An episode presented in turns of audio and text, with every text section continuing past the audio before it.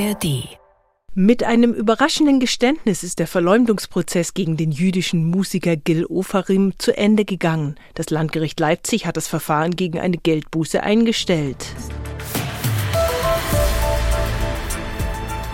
Ofarim hat einem Hotelmanager also zu Unrecht Antisemitismus vorgeworfen und damit dem Beschuldigten sich selbst und vor allem dem Kampf gegen Antisemitismus geschadet, wie viele Medien heute schreiben.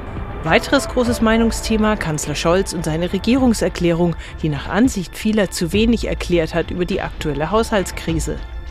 Darum geht's heute im Standpunkte-Podcast von NDR Info am Mittwoch, den 29. November.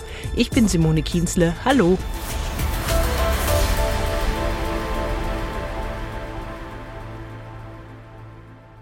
Unser Gastautor ist heute Harald Likus von der Braunschweiger Zeitung. Nach seiner Ansicht wirft der Fall Ofarim auch gesamtgesellschaftliche Fragen auf. Gil Ofarim hat zugegeben, dass sein Vorwurf, antisemitisch diskriminiert worden zu sein, frei erfunden war. Jenseits der allzu persönlichen Frage, wieso jemand sich derlei ausdenkt, stellt sich eine, die allgemein bedenkenswert ist. Wieso haben wir die Geschichte so schnell geglaubt? Zu Recht gehen wir hochsensibel mit Hinweisen darauf um, dass sich Antisemitismus wieder ausbreitet. Hinzu kam aber, dass die Geschichte in Ostdeutschland spielte. Erwischt. Man sollte sich vornehmen, bei der scheinbaren Bestätigung westdeutsch angelegter Ostdeutschland-Klischees besonders sorgfältig hinzuschauen, auch und gerade im ostdeutschen Superwahljahr 2024. Die Meinung unseres Gastautors Harald Likus von der Braunschweiger Zeitung.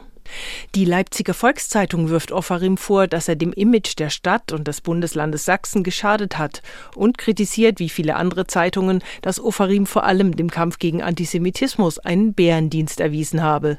So sieht es zum Beispiel auch die Stuttgarter Zeitung. Ofarim hat den Menschen seines Glaubens einen üblen Dienst erwiesen. Ausgerechnet jetzt, da die Stimmung gegen Juden ohnehin aufgeheizt ist und viele Judenhasser sich vom Vorwurf des Antisemitismus gerne freisprechen würden.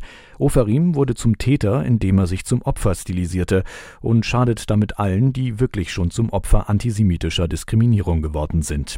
Und die Nordwestzeitung aus Oldenburg sieht den Namen Ofarim bald als Synonym für falsche Opfer. Schon werden in den sozialen Medien Fälle tatsächlichen Antisemitismus hämisch kommentiert. Ofarim 2.0 oder ein echter Fall.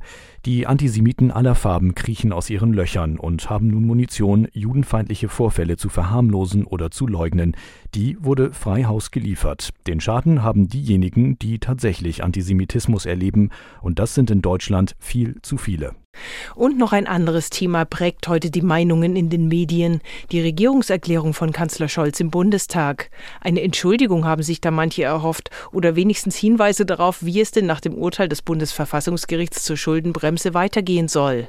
Doch Kanzler Scholz habe die bislang größte Regierungskrise bei seinem Auftritt einfach ignoriert. So kam es Berlin-Korrespondent Jörg Münchenberg vom Deutschlandfunk vor.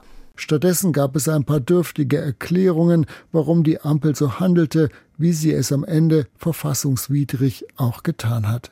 Anstatt zu erklären und zumindest anzudeuten, wie die schwierigen Haushaltsberatungen für 2024 und folgende überhaupt angegangen werden sollen, gab es heute nur viele Gemeinplätze. Kein Wort zur Zukunft der Schuldenbremse, keine Antwort darauf, welche Projekte die Ampel unbedingt realisieren will. Das Motto des Kanzlers ist offenkundig Kurs halten, Augen zu und durch, irgendwann hoffentlich Ergebnisse präsentieren können. Meint Jörg Münchenberg vom Deutschlandfunk.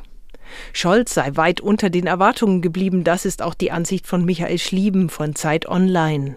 Stattdessen fand ich schon relativ bemerkenswert, wie unverhohlen ihn teilweise die Opposition, also auch die Union, ausgelacht hat. Das wirkte fast ein bisschen so, dass das an Autorität und Respekt, den er ja durchaus genossen hat, auch als ehemaliger Finanzminister der Großen Koalition und als anerkannter ähm, Experte auch für alle möglichen politischen, innenpolitischen Fragen, also den gerade ziemlich eingebüßt hat. Und das ist natürlich ein Problem für Scholz. Michael Schlieben von Zeit Online.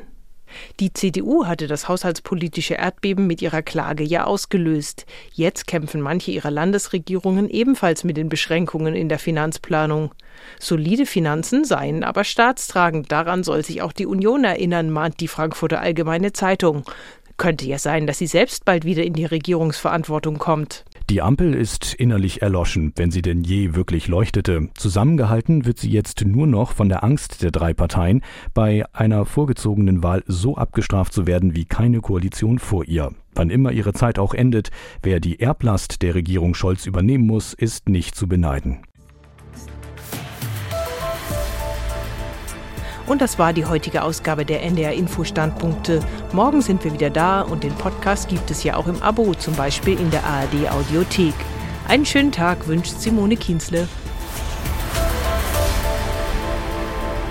Ein Podcast von NDR Info.